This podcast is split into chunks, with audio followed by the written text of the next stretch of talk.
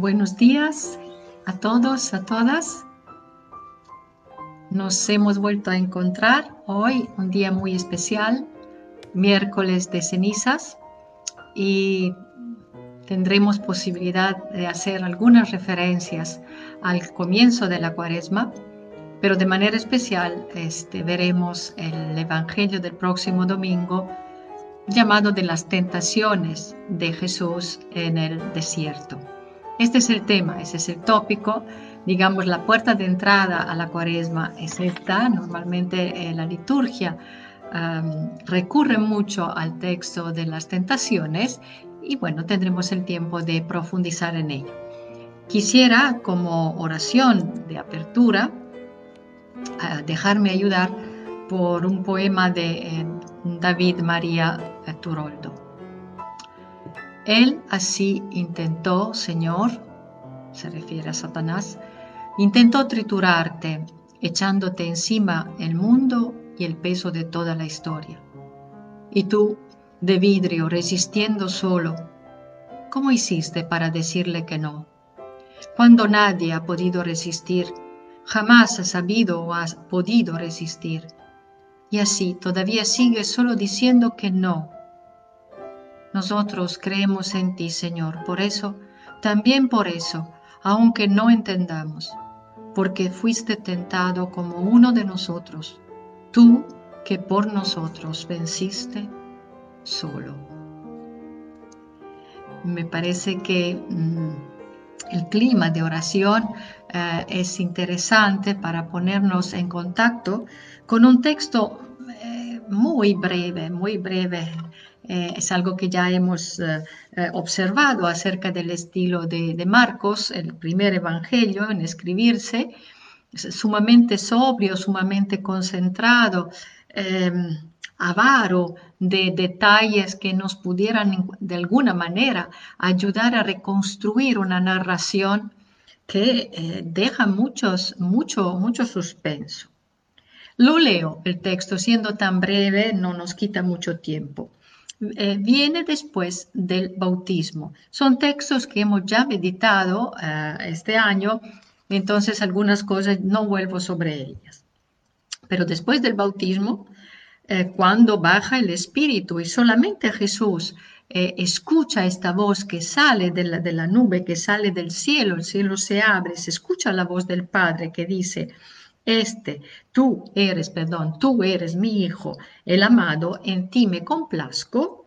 Bien, inmediatamente después, no hay mucha, eh, digamos, relación ah, entre las dos escenas, pero nosotros la vamos a encontrar. A continuación, el Espíritu le empuja, lo empuja a Jesús al desierto. Y permaneció en el desierto 40 días siendo tentado por Satanás. Estaba entre los animales del campo y los ángeles lo servían. Después que Juan fue entregado, marchó Jesús a Galilea y proclamaba la buena nueva de Dios. El tiempo se ha cumplido, el reino de Dios está cerca, conviértanse y crean en la buena noticia. Ven que son dos textos en realidad muy, muy, muy breves. Y escuchamos una frase que seguramente eh, a mí ya me ha tocado escucharla, pero varios de ustedes se han ido a misa en la, mañana, eh, cuando nos ponían las cenizas en la cabeza o en la frente, eh, conviértete y cree en el Evangelio. Bien, eh, la manera, la forma en que Marcos construye estas dos escenas, la del bautismo y la de las tentaciones, nos da a entender que las quiere mantener unidas. No se da la una sin la otra. Son muchos los elementos que eh, nos eh, dirigen hacia esa interpretación. ¿Por qué? Porque es el espíritu, Jesús seguramente, pero el protagonista eh, que une las dos escenas es el espíritu. El espíritu es el don eh, del bautismo, el don del Padre, el cielo se abre, le baja encima de Jesús ese don eh, que es la vida misma de Dios. Y, y es interesante, ¿por qué? Porque sí, podríamos decirle así, lo hace, lo proclama, lo consagra hijo de Dios, lo manda. El verbo es inmediatamente después, eithus, es decir, sin, sin esperar un segundo, es inmediata la acción del Espíritu. Entonces, imagínese, este Espíritu que baja, que se posesiona de Jesús, este Espíritu lo, el verbo es fuerte, lo arroja, lo empuja al desierto. Eh, la idea es un poco violenta. Eh, ¿Por qué? Porque violento es el contraste entre un momento que pudiera parecer un momento de gloria, un momento de reconocimiento de identidad de Jesús, nada menos que como Hijo de Dios, y el Hijo de Dios eh, es enviado, arrojado al desierto inmediatamente. Eh, no son no son dos momentos separados. Los dos momentos van juntos. Es el mismo espíritu que lo hace hijo de Dios, que, lo, que penetra dentro de él. Este quiere que Jesús es parte de ser hijo de Dios, ir al desierto. Eh, no tenemos aquí la descripción eh, detallada que nos da Mateo y Lucas eh, con las tres tentaciones, el diálogo que se establece entre, em, entre el Satanás y Jesús, entonces Jesús que no acepta, que rehúsa, no lo tenemos. Marcos no nos da ningún detalle. No nos dice eh, siquiera qué tipo de tentación, a qué tipo de tentación se ve sometido Jesús. Solamente sabemos que el autor, el autor de la tentación, el que tienta a Jesús, el que lo pone a prueba, porque esta es la idea, ¿no? El peirazo, es decir, el, querer probar. Cuando nosotros eh, eh, tomamos, por ejemplo, un metal, algo entre nuestras manos y queremos averiguar qué tan fuerte está, esto es eh, esa manipulación que se hace para poder averiguar la consistencia de algo. Esto es el peirazo, es decir, es un intento, es una prueba inclusive, porque si yo quiero saber si una, una llave abre una puerta, yo tengo que meterla a, hacer una cierta, con fuerza, con una cierta violencia, para ver si, si abre o si no abre, y si hay algún problema, yo insisto eh, para que la llave finalmente abra la puerta. ¿Ven? E, e, esta es la idea de la prueba, de, un verse eh, puesto ante una dificultad, algo que pide, nos pide, pide en este caso a Jesús, pero esta es la realidad de la, vida humana, eh, tomar una postura, salir al quite, tratar de salir de esto. La prueba es una realidad que pone al descubierto lo que somos, que pone al descubierto lo que tenemos en el corazón, nuestra forma de pensar, nuestros gustos, nuestros criterios, cada día nosotros nos enfrentamos con situaciones que nos ponen a prueba. Quizás no todas las pruebas sean tan dramáticas, tan importantes o, tan vividas con tanta claridad, con tanta conciencia, pero en realidad sí, nosotros damos respuestas. Cuando tenemos opciones importantes que tomar, estamos ante disyuntivas. Y eh, tomar una opción en lugar que otra es una, también en este caso, es una prueba, porque escoger una cosa no es lo mismo que escoger el contrario de aquello. Entonces, eh, este, Jesús, no, a Jesús no se le ahorra el ser hijo de Dios, vaya, no le ahorra la prueba, no le, no le ahorra lo que es propio de la realidad humana. El desierto como una cifra, como un símbolo, como un paradigma eh, de lo que significa eh, un lugar despojado de cualquier, eh, de la presencia humana, de todas aquellas comodidades que la vida normalmente nos brinda para poder hacer, para poder mm, tener todo lo necesario, el desierto es tan importante en la historia del pueblo de Israel y, vaya que varias veces el pueblo tuvo que cruzar un desierto y un larguísimo camino, 40 años, pero un larguísimo camino donde eh, eh, tiene que descubrir quién es el pueblo, quién es, que Él es el pueblo elegido y a la vez Dios se manifiesta de muchas maneras al pueblo y, en, ocasiones el pueblo no opta, no, no, no escoge lo que le propone eh, el Señor a través de Moisés, luego a través de Josué después, le propone a través de sus mandamientos, a, través de sus consejos, a, través de su palabra. A veces el pueblo sigue un camino distinto, sigue un camino paralelo. Esta es la prueba. ¿Estás de nuestro lado o no? dice el pueblo a Dios. Y Dios dirá al pueblo, ¿tú eres o no mi pueblo? ¿Tú me perteneces o no? O quieres pertenecer, queremos pertenecer a alguna otra realidad eh, distinta, opuesta, porque en el momento en que entra en escena eh, este personaje, Satanás, nosotros entendemos que estamos ante una realidad que es contraria, que es contraria a Dios, es el, el, el que va en contra del proyecto de Dios, lo que va en contra. Entonces, podemos decir con una palabra que resume, eh, todo el mal, la iniquidad, el mal, que se oponen, que tratan de destruir entonces el proyecto de bien. Y como les decía, Marcos nos hace trabajar mucho y esto me parece muy, muy bueno.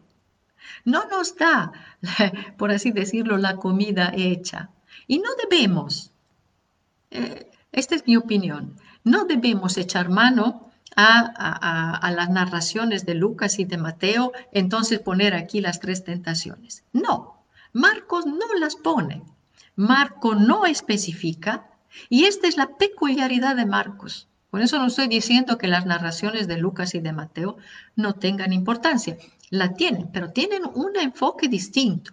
Marcos no precisa en qué consiste la prueba. ¿Por qué? ¿Ven que nos obliga a pensar? Marcos nos obliga a pensar. Entonces, no, no rellenemos los vacíos con fantasías que son subjetivas e inexistentes. ¿Por qué? Porque en el momento que dura 40 días, 40 días es un número, 40 es un número simbólico, que dice una plenitud, dice una totalidad, es toda la vida de Jesús. Toda la vida de Jesús está sometida a una prueba, la cual prueba cambiará eh, eh, su aspecto, eh, su profundidad, su dimensión en algún momento, pero toda la vida de Jesús es una prueba. Podríamos decir, toda nuestra vida es una prueba, se enfrenta a situaciones que nos desafían, que ponen en tela de juicio nuestras capacidades que ponen inclusive de manifiesto nuestros límites, nuestro alcance. Vamos, participamos, por ejemplo, en un concurso, en algo, y llegamos eh, en un determinado lugar. Fue una prueba. Los mismos exámenes las llamamos pruebas. Los mismos estudios médicos son pruebas. Es decir, nos sometemos a algo que va a palpar, a medir, a poner de manifiesto eh, el alcance de nuestras posibilidades, quiénes somos y también quién es Dios. Entonces, eh, conservemos esta, eh, esta sobriedad de Marcos, que es escogida, no es casual. ¿Por qué? Porque nos empuja entonces a ir a echar la mirada adelante, cosa que ahorita nosotros no vamos a hacer, pero a leer el Evangelio con esta perspectiva y encontraremos momentos dramáticos más y hasta llegar al momento de la cruz, que es el momento culmen, el momento más dramático, es la prueba por excelencia. Sin embargo, habrá muchos otros momentos en que los adversarios eh, ponen a prueba a Jesús. Encontraremos para ponerle a prueba, para ponerle a prueba. O bien, los mismos seguidores de Jesús. El mismo Pedro será llamado Satanás. En el momento en que Pedro eh, eh, contradice el proyecto de Jesús, que, va a Jerusalén y dice que quiere ir a Jerusalén y que el destino es eh, ser sometido a la muerte, Pedro se revela y le dice que no puede ser. Pedro no acepta. Y en este momento, cuando Pedro quiere impedir a Jesús y dice, yo voy a morir por ti. No, Pedro, este no es el plan. No es el hombre que tiene que sacrificarse para Dios. Es el Dios que se va a sacrificar por el hombre. Entonces lo llama Satanás. Métete atrás, vuelve a tu lugar. No es esto. Tú no tienes que irme marcando el camino. ¿eh? En esto, la, oración de, de Turoldo era muy interesante tú te mantuviste firme. Aquí en el desierto entonces hay una lucha. Si hay prueba, hay una lucha, hay algo que se contrapone, algo que quisiera eh, eh, arrastrarnos hacia otro rumbo, hacia ciertas decisiones, hasta ciertas, hacia ciertas maneras de ver la vida, eh, de ver la existencia, de ver las relaciones, y cómo vivimos nuestras relaciones. Inclusive, esa manera se ve confrontada, puesta a prueba, con modalidades, con criterios, con lógicas opuestas a los que son la lógica de Dios, o bien podemos decir del mismo, del mismo evangelio.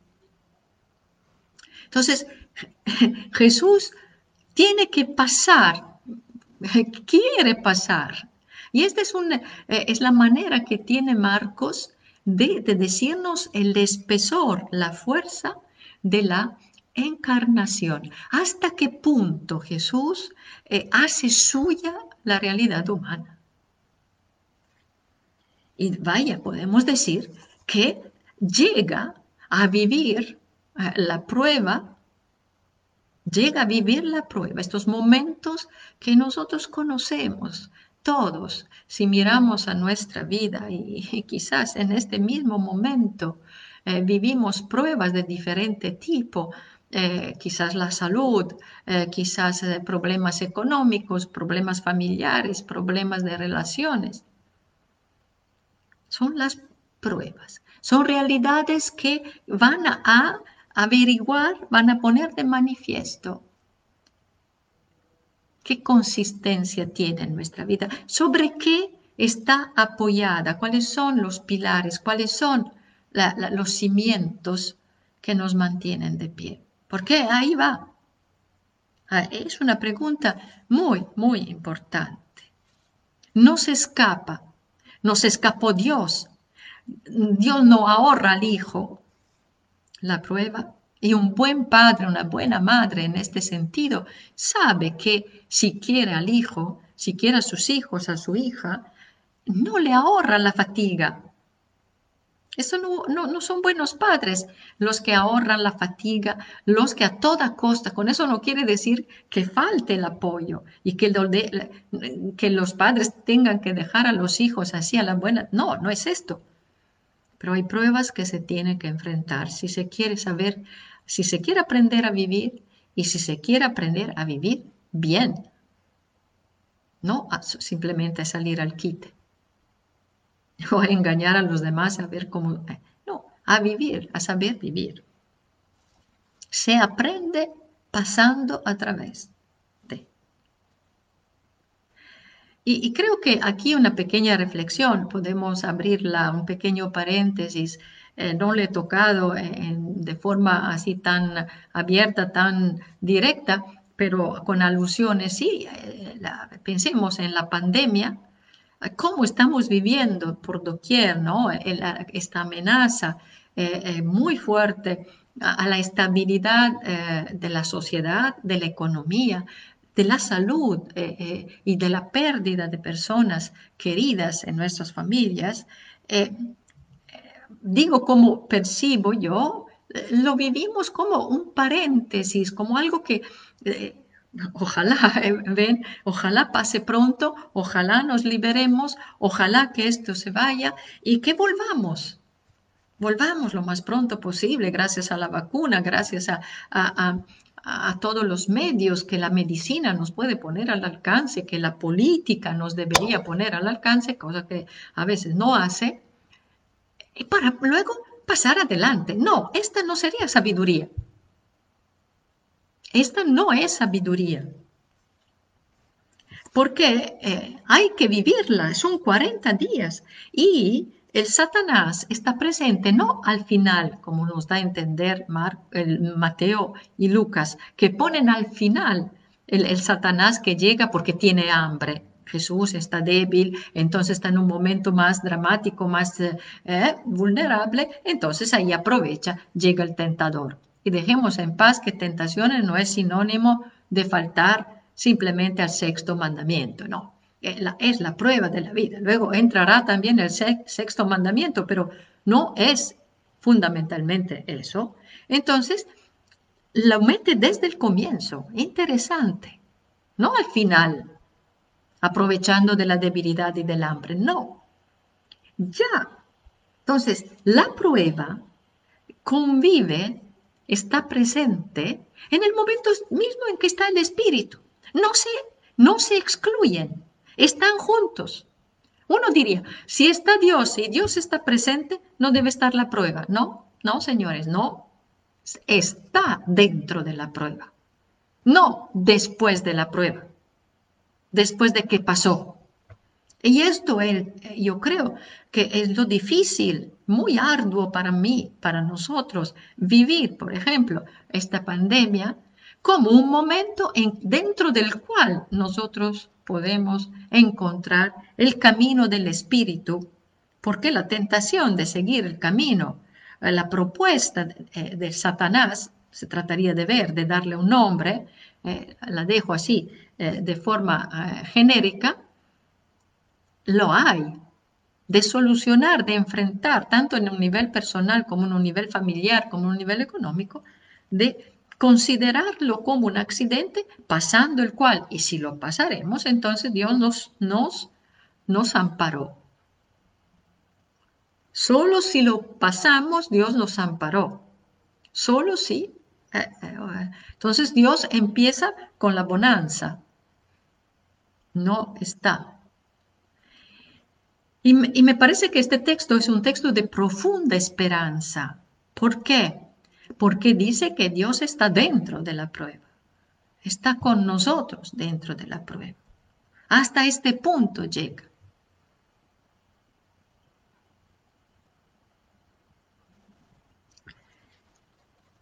Bien, ¿cómo termina? Ven que no es una narración eh, eh, colorida o, tan llamativa como la de los otros dos sinópticos. Termina, no hay diálogos, e inclusive tenemos la impresión de un Jesús bastante pasivo. El que es más activo es el Satanás, que lo, que lo tienta, que lo pone a prueba, pero Jesús no pronuncia palabra, lo mismo que sucedió en el bautismo. Tenemos un Cristo bastante pasivo, pero la pasividad no es resignación y no es falta de postura. No siempre eh, uno es claro, eh, eh, está claro, se pronuncia claramente cuando habla. Se puede estar, ser claros también permaneciendo en el lugar donde estamos, sin, sin hablar termina con una imagen un poco difícil de descifrar. Estaba entre los animales, los animales salvajes, los animales del campo, quiere decir eh, eh, estos animales más peligrosos, más feroces, y los ángeles le servían. Creo que en esa, en esa conclusión eh, en Marcos de verdad se saca, se saca un 10, es de una belleza porque logra decir a través de imágenes cómo conviven, cómo, cuál es, cómo se sabe que Jesús eh, salió vencedor, porque de eso se trata. Sale vencedor. Sale vencedor con el que más tarde será llamado el fuerte. ¿Recuerdan cuando hay la polémica? Eh, entonces, eh, tú estás actuando en nombre de Satanás, el que te está dando trabajo a ti es Satanás, tú no estás actuando en nombre de Dios, le acusan a Jesús. Y Jesús responde, ¿cómo es posible que me acusen a mí de ser un eh, embajador de Satanás y estoy luchando contra Satanás? Una casa que está dividida no se mantiene de pie. Esta es la, acusación y Jesús dirá, no, viene el más fuerte, que el más fuerte llega y tiene primero que amarrar al fuerte, amarrarlo. Esta es la tarea del más fuerte. Viene uno tras de mí que es más fuerte que yo, dijo el Bautista.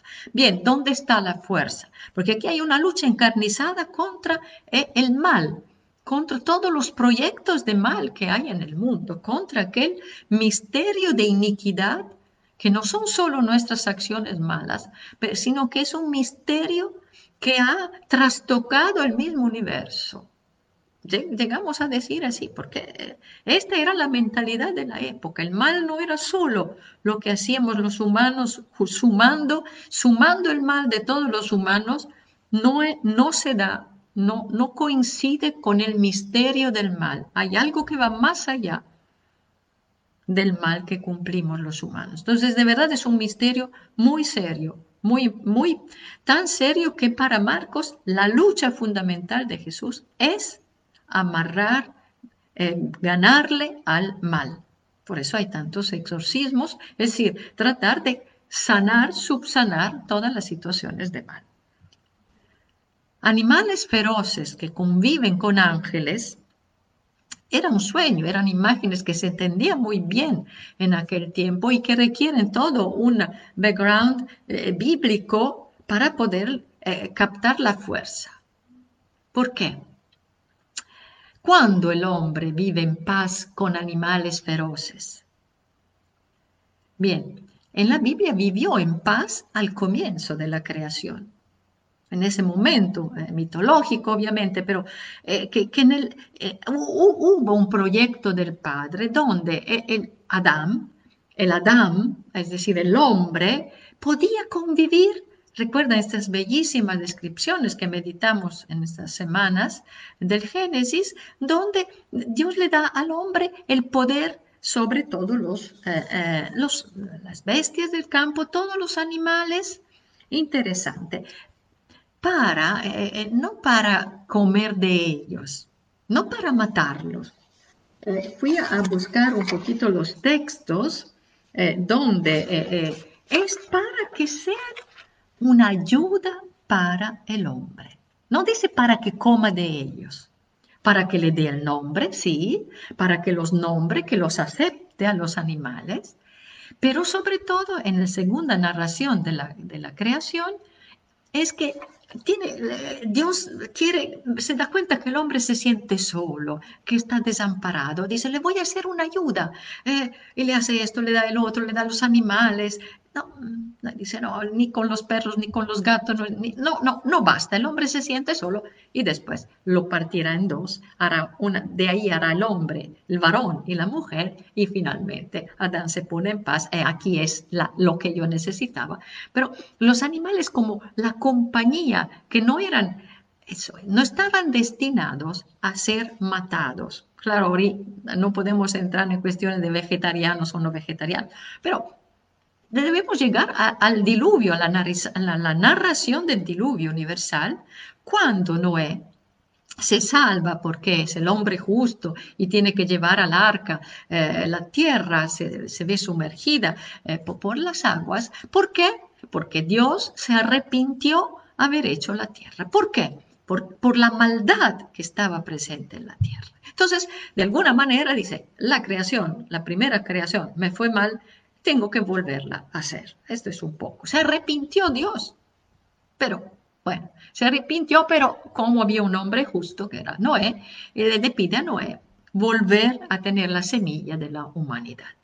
Es interesante que cuando finalmente pasa el diluvio y vuelve la paz, eh, queda la marca de, esa maldad que el hombre había sembrado sobre la tierra y permite, en la alianza noáquide con Noé, le permite matar a los animales para vivir. Así se pasa de, ser vegetarianos a poder comer la carne, pero con una encomienda. No se come la sangre. La sangre es sagrada.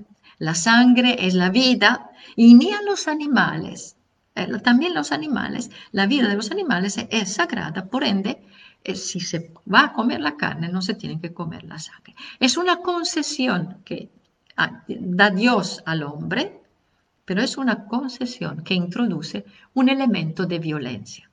Ahora, eh, más allá de lo que pueda significar como carne no como carne, la idea es que hay un matiz de violencia. Entonces, dentro del mundo hay una violencia. Y decir entonces que al final de esta narración eh, eh, el Hijo del Hombre, Jesús, convive con los animales feroces. Entonces no hay necesidad ya de matar para defenderse. Esa me, se me hace una imagen estupenda, estupenda. El convivir entonces en paz, ¿por qué? Porque ya no son feroces los animales. Son feroces, pero no atacan no atacan al hombre, ya no hay, este es el Adán, yo creo, veo, veo aquí al nuevo Adán, a un Adán que se reconcilia, ay, así, así se puede decir, con toda la creación, no solo con, sus, eh, eh, con el prójimo, con el otro, sino que a la vez se reconcilia y no hay necesidad de la violencia de la terrible violencia del que somos capaces, no solo hacia los animales, sino hacia los mismos seres humanos. Y los ángeles los servían, ¿ven? Animales salvajes, ángeles que conviven juntos. Es la famosa visión del profeta, eh, del profeta Isaías, allá en el capítulo 11, donde aquel niño pone su mano dentro de la, del agujero de la, de la víbora y la víbora no lo muerde. Y, convive con el oso, convive con el, el cordero. Son imágenes, no podemos tomarla literalmente. No somos Amish.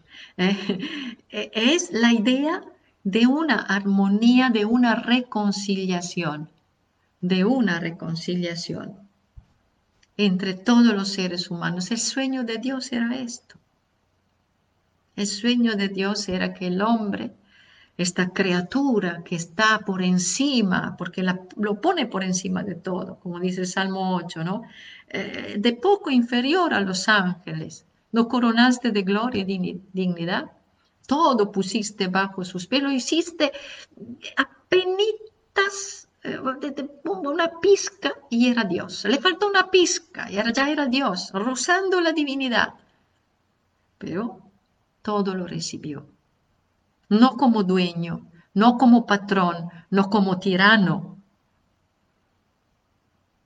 sino como compañero de viaje de toda la creación esto me parece eh, una visión importante, de una forma de imágenes con la que Marcos, primero que nos manda al primer testamento y que nos dice que Jesús ha vencido. Esto es, volver a la armonía, quitar la violencia, es el signo más doloroso, más dramático de la, eh, del, mal, del proyecto. ¿Por qué? Porque, porque el mal es mal, porque destruye. Y si hay destrucción, hay violencia. Sea o no una violencia que, eh, hace correr la sangre. Hay muchas formas de ser violentos y no es necesario ver correr sangre y ser homicidas. El momento que se destruye al otro, de cualquier manera, eso sea Es una violencia. Y esto es un plan que va en contra de va en contra del proyecto inicial del Padre. En, el, en, el, Hijo reconocido en el bautismo, el Padre le dice, pero para ser mi hijo no puedes eh, sustraerte a la prueba que es de... Entonces, es la prueba lo que hace que Jesús sea como nosotros, de verdad. No es, no es, no es que viene Jesús en la tierra así un rato y luego se va tranquilo, tanto Él era Dios y resucita, ¿no?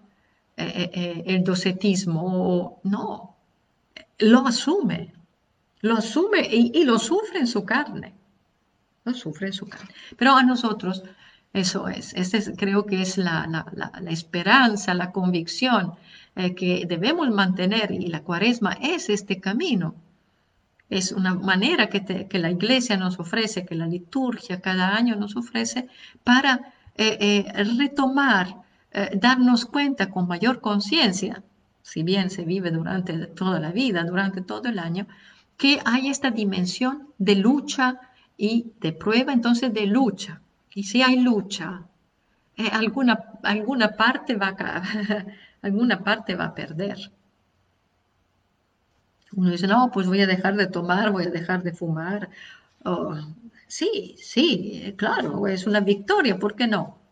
Ojalá no sea la única, ojalá que nos demos cuenta que es algo muy serio, muy serio, eh, eh, eh, el tomar en serio el proyecto, el proyecto de Dios. Entonces, comento brevemente, porque después se pasa, vuelve Jesús a Galilea, eh, después de que Juan fue llevado, fue entregado, entonces sabemos que luego morirá, es un texto que ya hemos comentado, estábamos entonces, eso da a entender el desierto, estamos en el sur, de, en Judea, el desierto de Judea, vuelve al norte y Jesús empieza ahí, ahora sí habla, sus primeras palabras son, proclama una buena noticia, ¿Cuál es la buena noticia? Que se ha acercado un tiempo nuevo, un tiempo propicio. Un reino se está acercando y conviértanse y crean en esta noticia. Entonces, no se trata, es una palabra importante eso de la conversión, lo entendemos porque es una de las notas dominantes de la cuaresma, pero eh, hay que entender que eh, eh, antes de hablar de convertirse, entendido quizás de, formas muy variadas, hay que haber entendido, haber aceptado la buena noticia. Ahí está. No es una conversión que se da porque tengo malos hábitos y los quiero quitar. Qué bueno. Pero eh, la conversión del que habla Jesús es que viene después de haber aceptado esa propuesta. Esta propuesta que hace que eh, eh, los ángeles convivan con los animales feroces, que haya un mundo de armonía, un mundo de paz, un mundo donde haya respeto de, los demás. Cada uno respeta al otro y respeta a todo lo creado. Ah, ¿Cómo se hace esto? Si no hay un cambio, si no se arregla eh, la, propia mentalidad, la, nuestra forma de ver. Y esto es algo serio. No lo hacemos tan fácilmente, no sale, a nosotros no nos sale de forma espontánea razonar en términos de armonía, en términos de no violencia, en términos de no ataque, en términos no, de no discriminación, de no subyugar a los demás a nuestros quereres. No, no, no nos sale. Porque por doquier nosotros vivimos discriminaciones, por doquier, por doquier. En la familia, en la iglesia, en la sociedad, donde quiera, ¿no? Y la buena noticia que nos ha traído es esta, de un, de un, un hijo de Dios que se ha solidarizado con nosotros. No estamos solos un hijo de Dios que baja dentro de nuestras tinieblas, las vive con nosotros, las ha ganado en su, en su momento, pero la lucha sigue, la lucha sigue. Tanto que Pascal dirá, Cristo está en agonía hasta el final del mundo. Nos ha tomado en serio Dios. Y desde que nos ha tomado en serio, no nos ha abandonado. Se la ha jugado y se la sigue jugando con nosotros.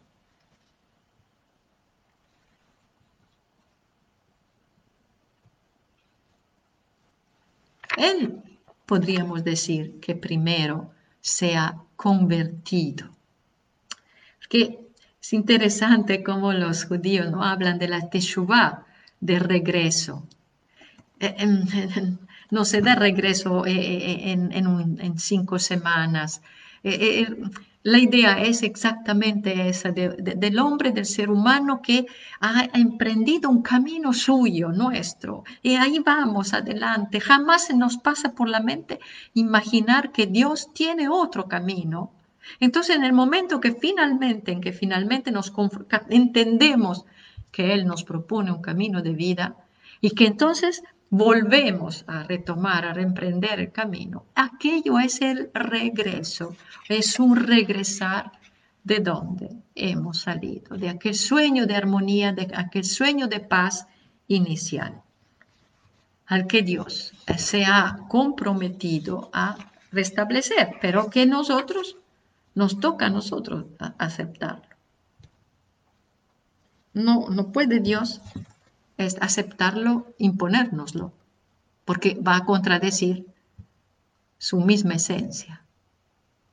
Entonces, ojalá eso sea un tiempo verdaderamente propicio, ¿no?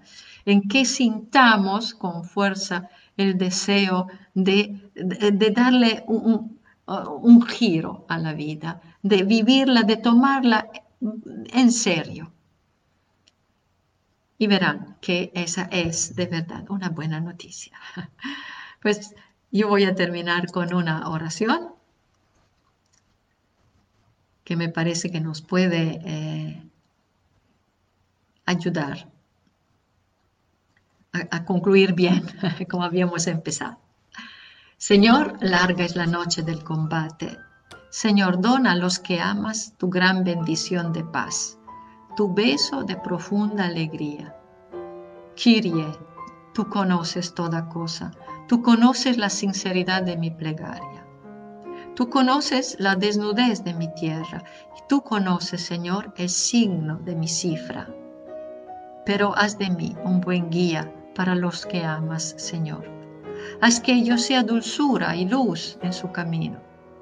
Larga es la noche del combate y mi palabra titubea por la iniquidad. Pero tú conoces toda cosa, tú lo puedes todo. Haz de mí un buen guía. Enseña a los que amas tu amor a través de mis penas. Kyrie, Kyrie, Kyrie. Bien, este es mi deseo también. Buen inicio de cuaresma buen miércoles de ceniza y que Dios nos conceda. Vernos será dentro de 15 días, porque la próxima semana no, no podré estar con ustedes. Lo siento, es una cita que a mí me da mucha ilusión. Pero en fin, la vida también tiene sus, sus planes y no me será posible. Muchas gracias, muchas bendiciones y hasta dentro de 15 días.